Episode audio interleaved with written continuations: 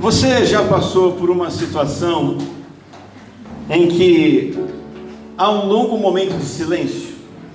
Não um minuto de silêncio que a gente está acostumado a ver nos jogos de futebol, mas um momento de silêncio. Em geral, isso acontece porque algo causou um grande espanto, um grande choque, um abalo e, todo mundo fica quieto e ninguém fala nada. Aquele silêncio, faltam palavras.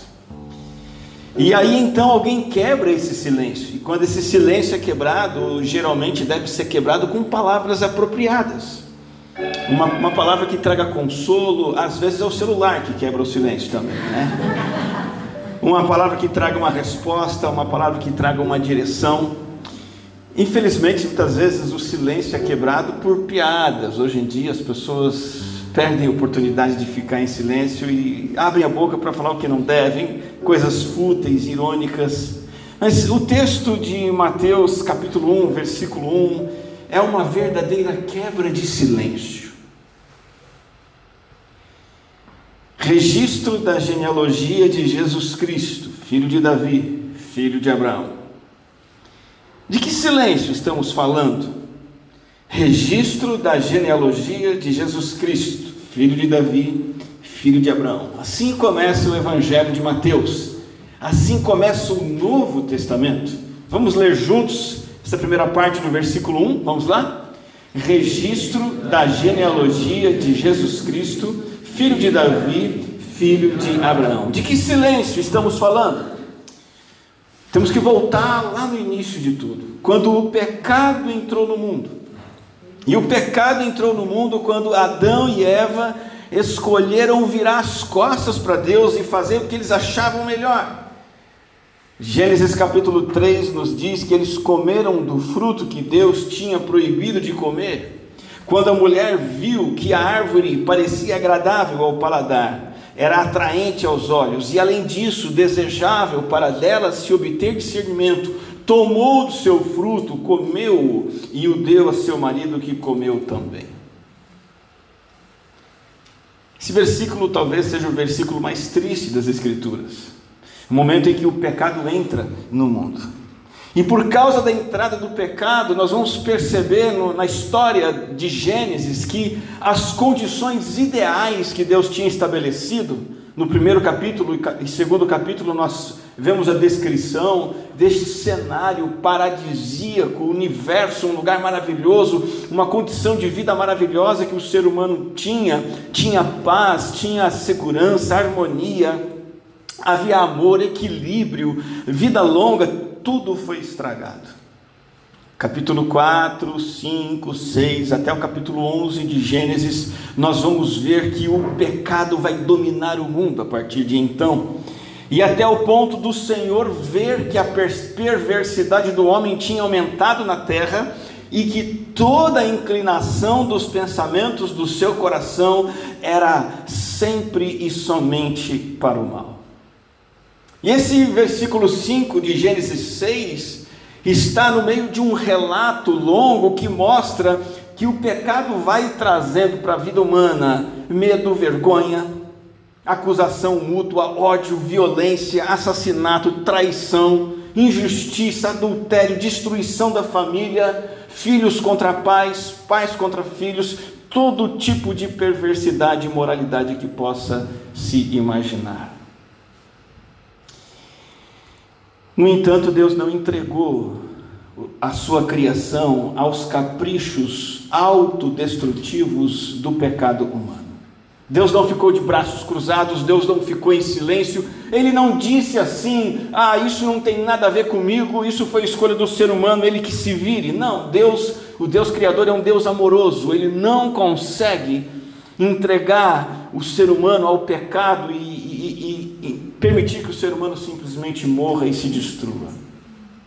No capítulo 12, Deus aparece prometendo abençoar, restaurar as condições ideais que ele havia estabelecido no capítulo 1 e 2 de Gênesis. Ele chama um homem, ele escolhe um homem chamado Abraão, e o Senhor disse a Abraão: Por meio de você, todos os povos da terra serão abençoados. Então Deus diz, em outras palavras, o seguinte: Eu não quero que o ser humano fique assim como está. Não é isso que eu tenho para vocês, não é essa vida que eu quero para vocês. Eu quero trazer restauração. Então Deus pega esse homem e a partir desse homem forma uma família grande e a partir dessa família grande um povo, o povo de Israel, para através deste povo manifestar sua bênção e seu reino a todos os povos da terra, manifestar sua vontade, suas leis, seus planos, seu caráter, o seu plano de redenção. E uma parte importante dessa escolha que Deus faz de Abraão e do povo de Abraão, que é o povo de Israel, uma parte muito importante é que deste povo e deste patriarca Abraão viria um ungido. Ungido, um escolhido, a partir de um descendente de Abraão que é Davi. O Salmo 89 fala sobre este escolhido. É, o Senhor diz assim: Tu disseste, fiz aliança com o meu escolhido, jurei a meu servo Davi. Preste atenção no versículo 4: Estabelecerei a tua linhagem para sempre e firmarei o teu trono por todas as gerações. Essa promessa feita a Davi que é descendente de Abraão, Davi, que é o primeiro rei escolhido por Deus para o seu povo, essa promessa é riquíssima e maravilhosa. Há, haverá um descendente, um filho de Davi, um sucessor que seria o Messias prometido, o herdeiro do trono, que vai trazer essa bênção para todos os povos da terra, não só para Israel. Mas o que nós vemos é que no relato do Antigo Testamento, o próprio Davi é um homem falho. Seu filho Salomão tem um coração dividido. E com o coração dividido de Salomão, todos os reis vão ter um coração inclinado ao pecado e todo o povo de Israel também vai ser um povo de coração dividido e idólatra. E essa história do relacionamento de Deus com esse povo termina no Antigo Testamento com um tom sombrio. A nação escolhe abandonar o único Deus verdadeiro. Essa nação escolhida a partir de Abraão e Davi escolhe seguir ídolos, falsos deuses. Por isso, uma parte dessa nação, a parte chamada de Israel propriamente dita, o reino do norte, vai ser destruída por um império assírio por ordem do próprio Deus, por causa do pecado e da idolatria. A outra parte, que se chama o Reino do Sul, o Reino de Judá, o Reino de Davi, não vai ser destruída, mas vai ficar 70 anos escravizada na Babilônia. Por causa do pecado, por causa da idolatria, e Deus aplica esse cativeiro para expurgar a idolatria do coração do povo. E quando o povo volta da Babilônia, é um povo pobre, sem expressão, sem esperança. Não há mais sequer um rei. Quem vai governar o povo de Judá são os sacerdotes subordinados a imperadores. Não há um rei Messias, não há um reino, e a única coisa que resta, e o último profeta dessa dessa geração, desse povo que é o povo que tinha Deus, que buscava Deus e o Deus falava com esse povo. O último profeta que traz a mensagem de Deus para esse povo é o profeta Malaquias. E a mensagem não é muito agradável, e o que resta é o silêncio. E não é um minuto de silêncio que resta a partir do retorno de Judá do cativeiro depois de Malaquias. Não são dois anos, não são dez anos, não são cem anos, são quatro séculos, 400 anos de silêncio. O plano de Deus aparentemente fracassou. Deus disse que iria abençoar todos os povos da terra. Mas o Antigo Testamento termina com tragédia, com escuridão, com trevas e com fracasso. Abraão, a partir de você, e aí Davi, a partir de você, levantarei um grande líder, e eu vou abençoar todos os povos da terra, mas o que resta é o silêncio, porque o que se vê é a tragédia. Mas o Novo Testamento começa com essas palavras. E agora você entende melhor porque Mateus escolheu começar o Novo Tempo, o Novo Testamento com essas palavras. Aqui está o registro da genealogia de Jesus Cristo. Ele é o filho de Davi, Ele é o filho de Abraão. Alguns veem essa frase como o título de todo o Evangelho de Mateus. Essa é história das gerações de Jesus Cristo, filho de Davi, o filho de Abraão. Mateus está dizendo que aquele Jesus de Nazaré, sobre quem ele vai falar ao longo do Evangelho, ele é o herdeiro da linhagem real. Mateus está dizendo: Eu vou mostrar para vocês os ancestrais deste homem, Jesus, e, e eu apresento para confirmar que ele tem credencial para ser o Cristo, ele é o Rei, o prometido de Israel. E o que você vai encontrar no Evangelho todo, até o capítulo 28, é esse tema sendo repetido de diversas formas está se cumprindo em Jesus as profecias do Senhor no Antigo Testamento quanto aquele rei que vai trazer restauração, aquele Messias que vai cumprir a promessa de Abraão e de Davi. E Mateus vai mostrar evidência após evidência, mostrando que Jesus Cristo tem essa prerrogativa real. Atente para alguns detalhes nesse versículo, por exemplo, ah, o Senhor é chamado de Jesus Cristo. O nome Jesus foi um nome, você vai ver comigo mais nas próximas mensagens. O nome Jesus é um nome que o próprio Deus ordenou que José desse para aquele menino. Jesus significa o Senhor é salvação. Yeshua. Cristo não é sobrenome, Cristo é um título. É um acréscimo de um título, é como se fosse assim: Jesus o Rei, ou vamos imaginar outras possibilidades: Jesus o carpinteiro, Jesus o atleta. É um título. Jesus um advogado, Jesus um, um deputado. Aqui, Cristo é um título. A palavra Cristo é ungido, é o Messias. E a Bíblia está nos mostrando que aquele homem de Nazaré é o escolhido para trazer a bênção para todos os povos da terra. Ele é o Messias que trouxe a salvação da parte de Deus. E então Mateus escolhe dizer que ele é filho de Davi.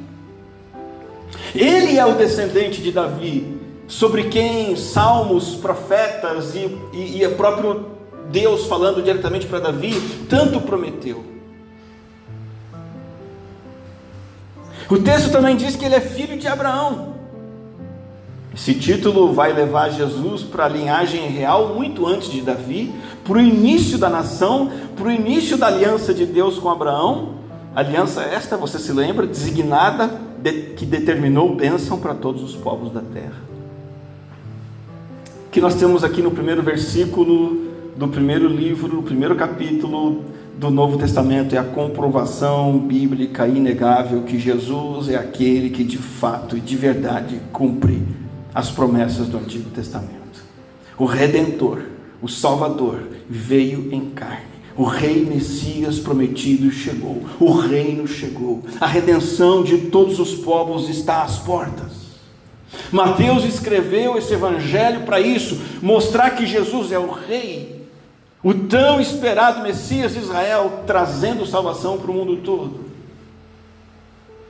Essa é a mensagem na linha de abertura do Evangelho, que vai ser enfatizada em cada um dos seus capítulos. O silêncio foi quebrado, o Rei está manifestado. Tudo isso é fantástico, tudo isso deve nos fazer arregalar os olhos encher o coração de alegria, nos levar à emoção. Entretanto, e Mateus vai mostrar isso, a oferta do rei foi rejeitada por Israel. Quando Jesus é apresentado como Messias, Israel recusa. Não queremos.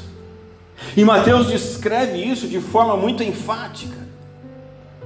No Evangelho de Mateus, quase todos os líderes da nação, os políticos, os religiosos e a maioria do povo vão rejeitar Jesus como apresentado aí no capítulo 1, versículo 1, Messias e Rei prometido.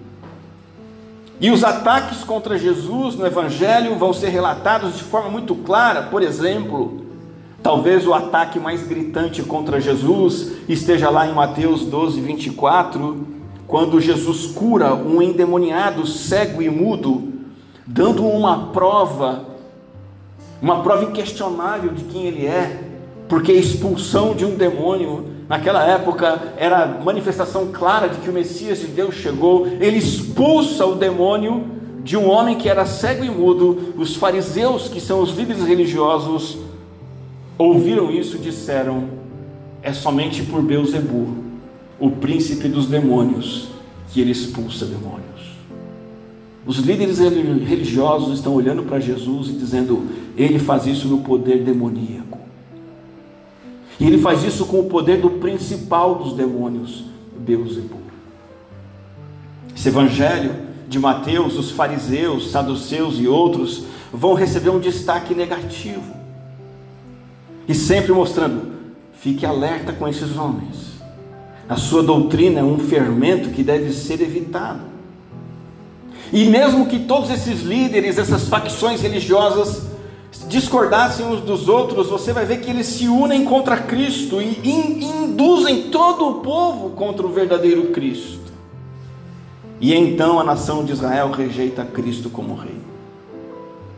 Que você vai perceber Jesus vai nascer. O relato aparece em Mateus capítulo 1 e 2. E ele vai ter que fugir, porque ele já começa a ser perseguido.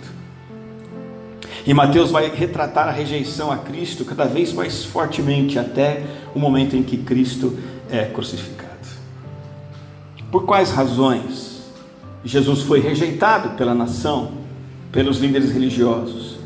Primeiro, porque Jesus não entregou o que eles esperavam do Messias. Eles esperavam que o Messias viesse e libertasse a nação de Israel do Império Romano. Eles esperavam uma libertação pontual, política, que envolvesse questões financeiras, só para eles ali naquele momento. Eles queriam reatar o reino de Israel, igual o reino de Davi, igual o reino de Salomão, um reino grande, um reino poderoso, com exército. Jesus veio trazer um reino incomparavelmente maior do que esse, mas eles não quiseram. Nós queremos o nosso reino. Jesus foi rejeitado por isso.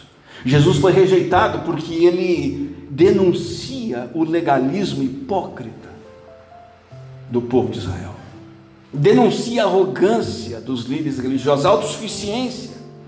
Jesus vem e vai exigir quebrantamento de coração, confissão de pecados, humilde submissão a Deus. Israel e o povo de Israel e os líderes não queriam fazer isso.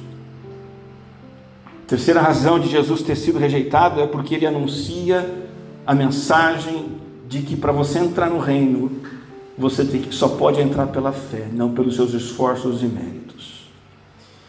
A mentalidade do fariseu, a mentalidade de um judeu era a seguinte: não, eu consigo ser bom o suficiente, eu consigo ser o cumpridor da lei do sábado, eu consigo dar as esmolas, eu consigo merecer. E Jesus diz: não, pecadores, leprosos, imundos não têm mérito no reino. Só entram no reino pela graça.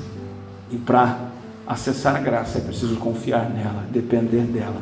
Confiar que eu vou entregar a minha vida pelos pecados de vocês na cruz do Calvário. Por essa terceira razão, Jesus foi rejeitado, chamado de aliado de Beuzebu.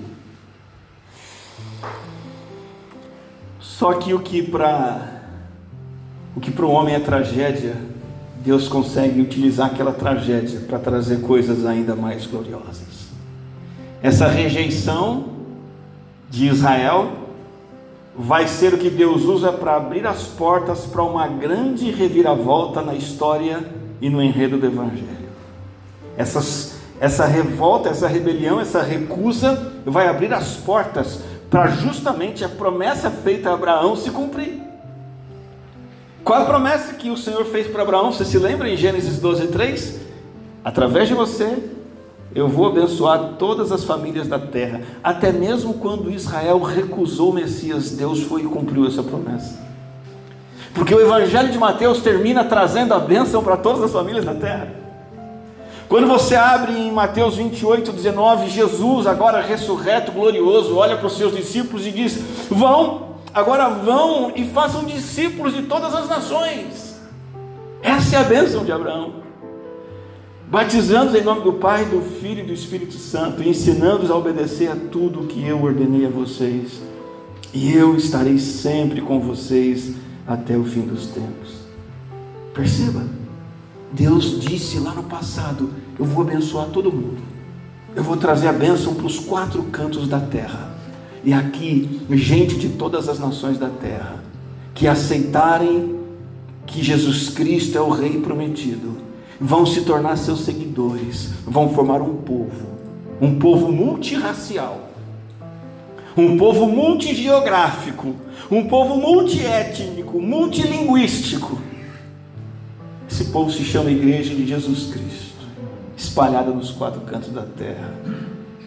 Promessa Abraão está se cumprindo. Não se concretizou, mas já, já começou a ser cumprida. Portanto, você entende agora o que nós encontramos no Evangelho de Mateus. Mateus fala do advento do rei prometido, descendente de Davi, descendente de Abraão. Deixa eu mostrar para você um, um panorama bem resumidinho do que você vai encontrar nesse Evangelho. Primeiro, Mateus se preocupa com as credenciais do rei. Nos primeiros quatro capítulos, Mateus vai contar como o rei nasceu, como ele foi batizado e apresentado como ah, o rei e como ele venceu a tentação. Israel fracassou no deserto. O rei venceu a tentação no deserto. Depois, Mateus se preocupa em deixar bem clara qual é a mensagem do rei. E nós encontramos no Evangelho de Mateus o famoso Sermão do Monte com as bem-aventuranças e vários outros ensinos.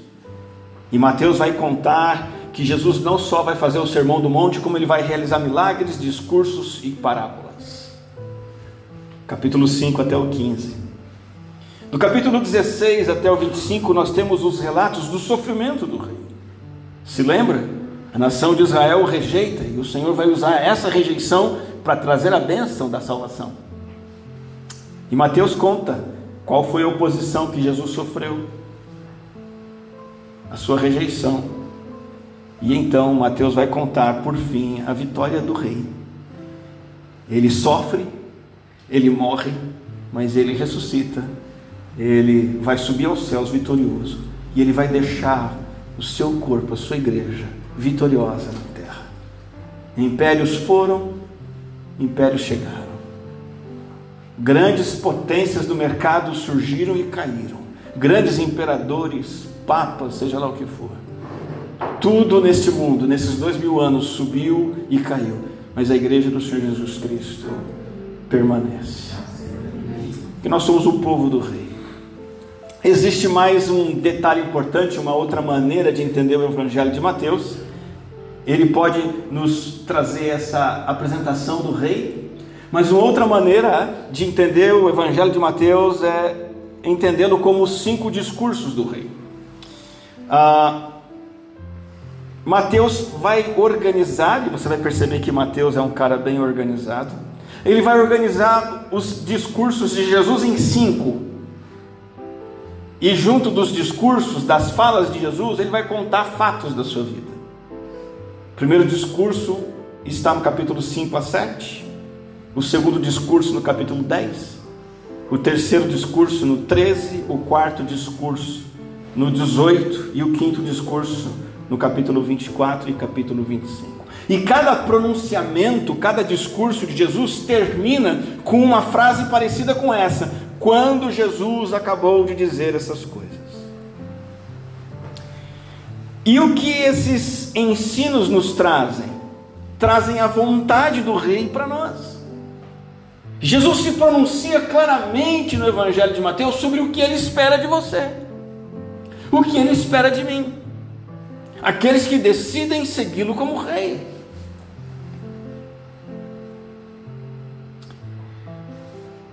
Os ensinamentos do Senhor são apresentados aqui para que cada pertencente da sua comunidade entenda e viva esses princípios e siga, para que tenhamos as linhas mestras do que Jesus quer de nós e da continuidade da sua obra. Talvez a gente pode entender que esses discursos de Jesus são o que Atos 2:42 chama de doutrina dos apóstolos. É bem provável que quando Lucas diz que os primeiros crentes perseveravam na doutrina dos apóstolos, é muito, muito certo que os apóstolos estavam recorrendo aos escritos de Mateus e ensinando para os primeiros crentes lá de Jerusalém. Eles perseveravam nesses ensinos, esses ensinos eram esses cinco discursos de Jesus.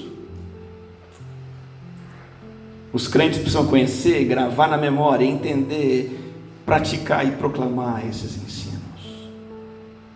Mas ainda tem mais uma coisinha que é de fundamental importância a gente entender no Evangelho de Mateus.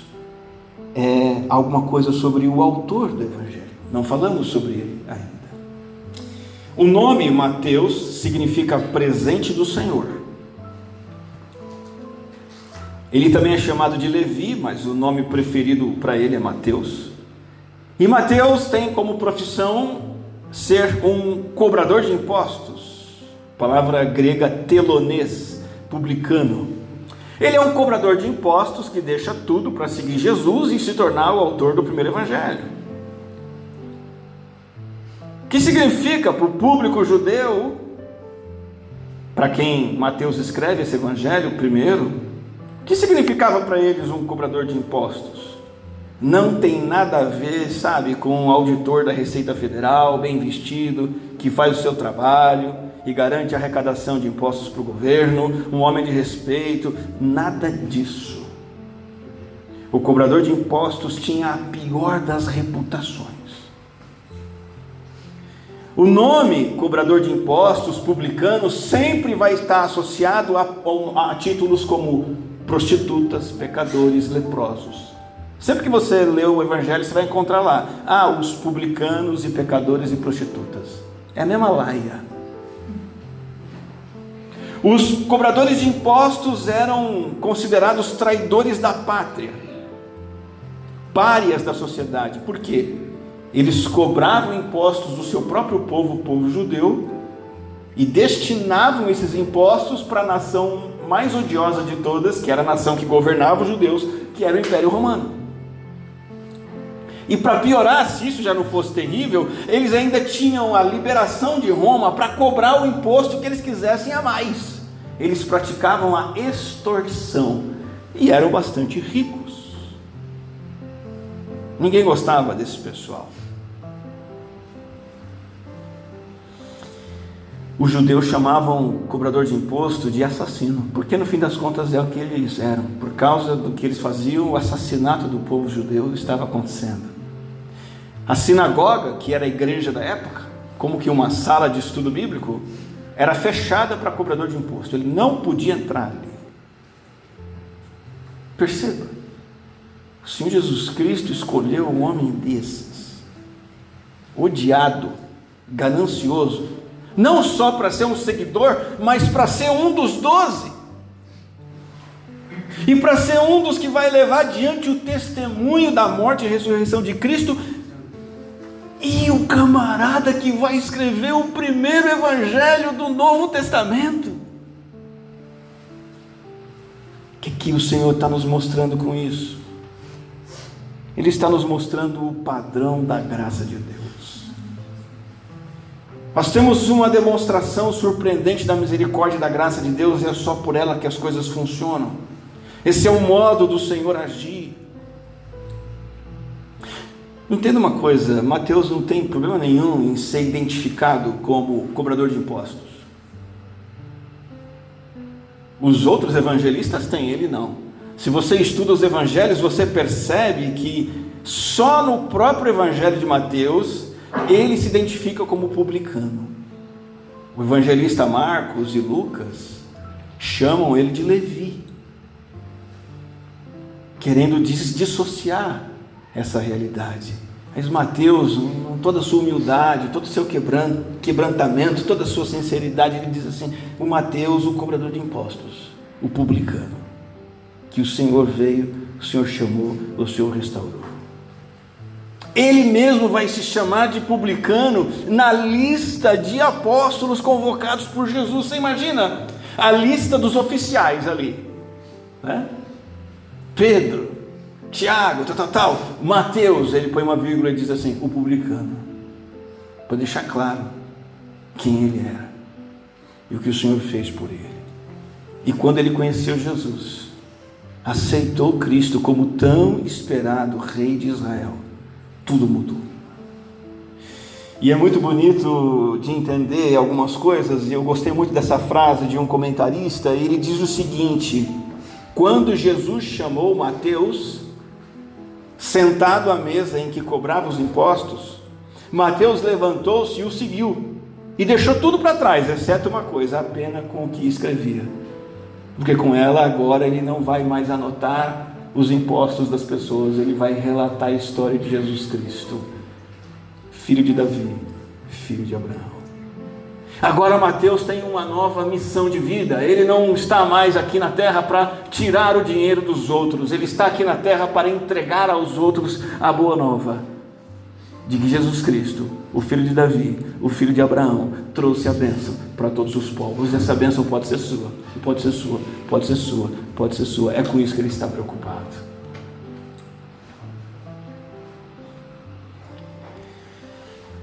Que isso tem a ver comigo?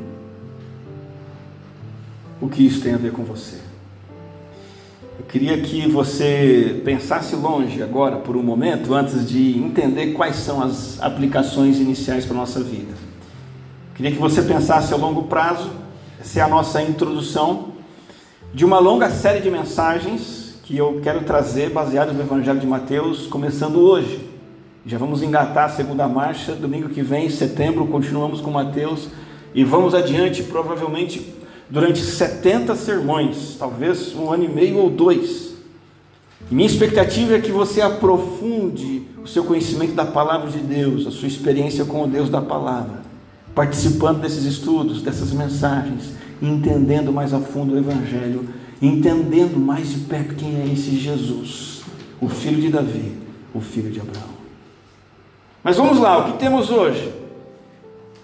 Para pensar o que isso tem a ver conosco hoje. Em primeiro lugar, a primeira aplicação para a minha vida e para a sua vida é essa: o advento do rei. O rei chegou. Houve um longo período de silêncio, mas esse silêncio foi quebrado. Todos achavam que estava perdido, que estava acabado, mas o silêncio foi quebrado. O rei chegou e deu provas disso. A questão é: qual é a sua resposta? Muitos hoje estão olhando para Jesus, para a história de Jesus, para a figura de Jesus, como um Deus bonzinho, que você pega pela mão, igual a criança pega o pai pela mão e arrasta o pai para a loja de brinquedo. Pai, eu quero esse, esse, esse. Muitos veem Jesus como um cara legal, muitos veem Jesus como um, um bom coach, um milagreiro. Mas Mateus deixa bem claro para com isso. Esse camarada que eu estou apresentando para vocês, ele é filho de Davi. Ele é filho de Abraão. Ele está trazendo tudo aquilo que o Senhor prometeu. Ele é rei. E o que é que você deve a um rei? Jesus não é seu amigo. Camarada, amiguinho, quero dizer. Você pode falar com ele de qualquer jeito. Ele é rei. Sabe que ele exige de você? Só uma coisa, qualquer outra ele não vai aceitar: lealdade e fé incondicional. Tá, Jesus, eu quero o Senhor assim como meu camarada, pode ser? Não, não. É o rei que chegou. Essa frase de Mateus 28, 17, quando o viram, o adoraram, essa, esse verbo adorar, prostrar-se, aparece mais de 40 vezes no Evangelho de Mateus. Essa palavra tem a ver com beijar em sinal de honra, ou como um cachorro que lambe a mão de seu mestre, ou como um subordinado que beijava a mão do seu senhor em sinal de reverência. Entre os orientais, entre os persas, havia essa ideia de cair de joelhos no chão, tocar a testa no chão, diante de uma autoridade. A palavra adorar é isso, prostrar-se, expressando reverência profunda. Então, no Novo Testamento, esse termo vai ser usado para essa ideia de se ajoelhar, se prostrar e prestar homenagem, reverência ao Senhor, expressando respeito, chegando-se a Ele para súplica. Essa é a resposta que você deve dar ao Senhor Jesus Cristo. Entender que Ele é Rei. Ao vê-lo, sua vida tem que ser uma vida de adoração. Segunda aplicação para nós é, é com relação aos ensinos do Rei. Você percebeu que no Evangelho de Mateus, e nós vamos acompanhar juntos, há cinco discursos de Jesus. Claro que nós não vamos olhar para eles agora, mas a pergunta que eu tenho que fazer para mim para você é: qual é o nível de comprometimento com os discursos de Jesus?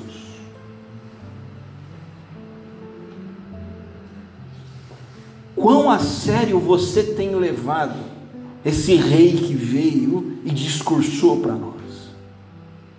E quão a sério você tem levado os discursos desse rei? Eles são a base da doutrina da igreja. É a partir desses discursos de Jesus que você vai então ler as cartas de Paulo, de João, de Tiago, de Pedro. Se ele é rei, a sua atitude para com o ensino do rei tem que ser nada menos que um comprometimento máximo. Não há meio termo. Jesus, quando ele ensina como rei, ele ensina com a seguinte perspectiva e expectativa da sua parte: escute tudo, entenda tudo, pratique tudo.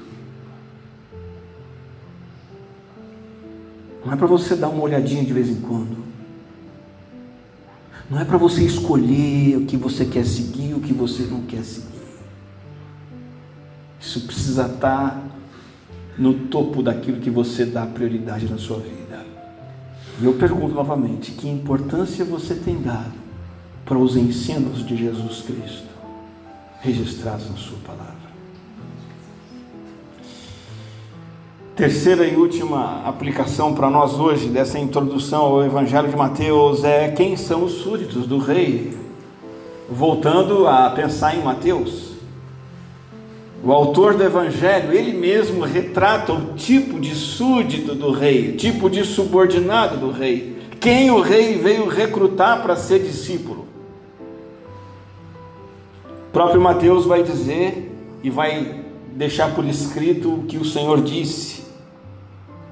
Jesus disse: Não são os que têm saúde que precisam de médico, mas sim os doentes. Eu não vim chamar justos, mas pecadores.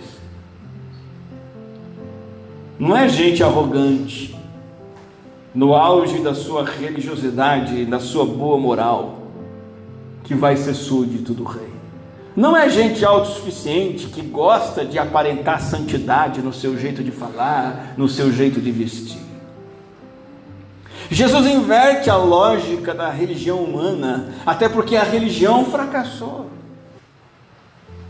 E durante 400 anos Deus ficou em silêncio para mostrar isso. Olha, vocês fracassaram. Vocês não entenderam ainda?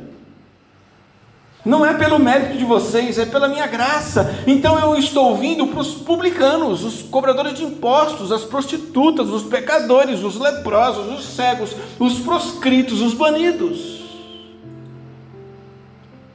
Esses aí que vocês não deixam entrar na sinagoga, que vocês não deixam entrar no templo, esses aí que vocês não chegam nem perto, esses são meus súditos, eu sou o rei deles. Eu sou o rei dos pecadores, os que admitem o seu pecado, a sua miséria, o seu fracasso. Sabe, o que impede uma pessoa de ser um discípulo de Cristo, o que impede não é o fracasso em ser bom,